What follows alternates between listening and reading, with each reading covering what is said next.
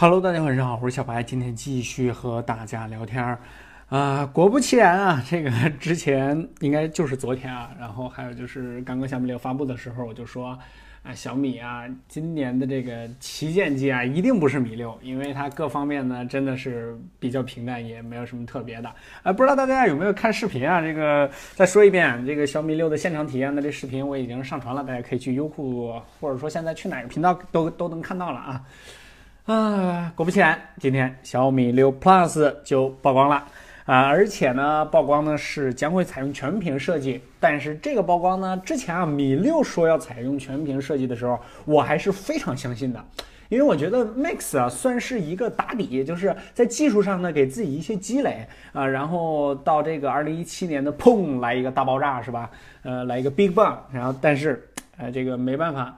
这个可能是由于策略所限嘛，我觉得今年这个小米六是有可能做成全屏的，但是小米这边一是可能技术还有一点点限制，二就是可能它这个性价比的策略吧，呃，导致它没有做成这个全屏。不过这个米六 Plus 呢，应该是作为它的顶级旗舰出现了，而去年的那个什么所谓的小米五 S Plus，我的天，简直不敢想啊，那台手机。呃，反正就是问过我的小伙伴，我是一概的不推荐。希望这次的米六 Plus 呢，给我们带来全面屏。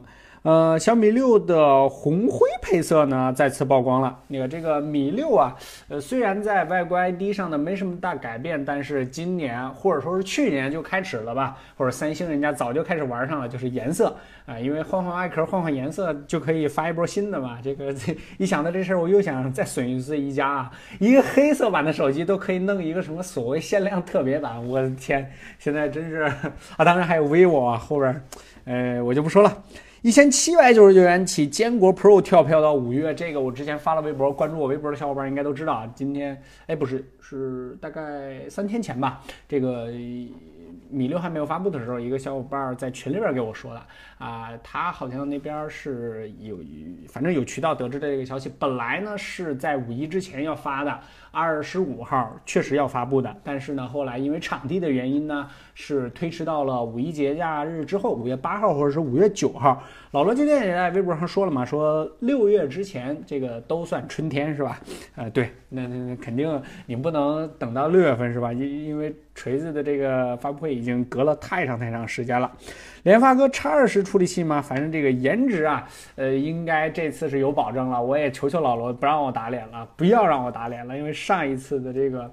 呃，M 系列的手机真的是让我打脸打的太狠了。Galaxy S 八为什么卖的比小米六贵两倍还多呢？三星的工程师呢来告诉你，其实啊不用三星的工程师，我这边都可以简单的给你大家举出几个例子啊。首先就是全面屏这一项，就就就差了很多钱了。